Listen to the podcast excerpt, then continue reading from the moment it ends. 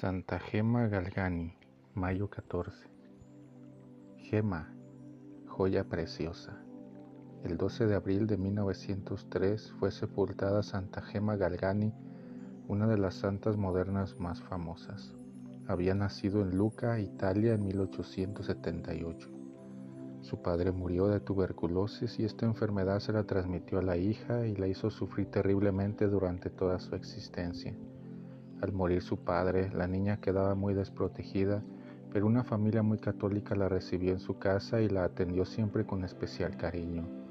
Gemma fue dirigida espiritualmente por un padre pasionista y por orden de su director espiritual escribió los fenómenos espirituales que le sucedían. Dice así en sus memorias, en el año 1899 de pronto sentí un profundísimo arrepentimiento de todos mis pecados y se me apareció Jesucristo con sus cinco heridas, y de cada una de ellas salían como llamas de fuego que vinieron a tocar mis manos y mis pies y mi pecho, y aparecieron en mi, cuerpo las cinco heridas de Jesús. Desde 1899 tuvo permanentemente las cinco heridas de Jesús crucificado que ella ocultaba cuidadosamente.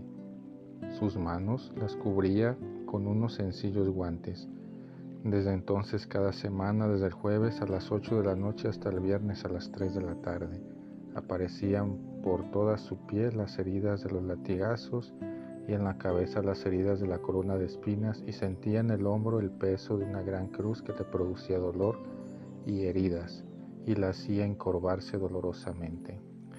Gema es patrona de los que sufren graves enfermedades y tentaciones, pero que quieren ofrecer todo por Dios y por la salvación de las almas.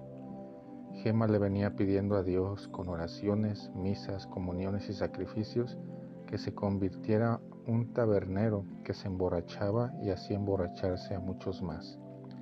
Un día los que estaban en el templo oyeron en un confesionario que un hombre lloraba fuertemente. Era el tabernero que había venido a confesarse muy arrepentido y en adelante vivió santamente porque la oración y el sufrimiento que se ofrecen a Dios nunca quedan sin conseguir conversiones y salvación para otros. Santa Gema, ruega por nosotros.